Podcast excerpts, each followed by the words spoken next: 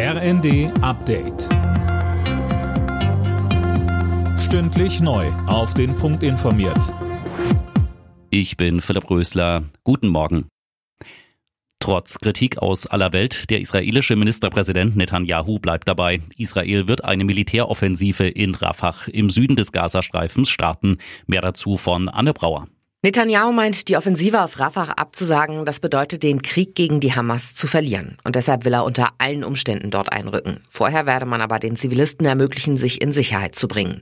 In der Stadt halten sich geschätzt etwa 1,3 Millionen Palästinenser auf. Unter anderem die USA als Israels engster Verbündeter fordern deshalb, dass Israel die Offensive absagt, um eine humanitäre Katastrophe zu verhindern. Die deutschen Behörden haben seit Beginn des Ukraine-Kriegs mehr als 500 Hinweise auf Kriegsverbrechen erhalten. Das hat Bundesjustizminister Buschmann der Bild-Zeitung gesagt.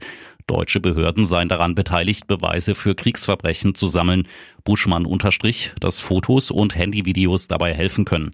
Wer Material besitzt, das mögliche Verbrechen zeigt, soll es nicht einfach löschen, sondern an Polizei und Justiz weiterleiten. Nach dem Tod des Kreml-Kritikers Nawalny gehen die russischen Behörden hart gegen seine Anhänger vor. Bei Trauerkundgebungen soll es über 400 Festnahmen gegeben haben. Unklar ist weiterhin, wie Nawalny gestorben ist und wo seine Leiche ist. Bei den Spielen der ersten und zweiten Bundesliga ist es wieder wegen der Fanproteste gegen den geplanten Investoreneinstieg zu zahlreichen Unterbrechungen gekommen.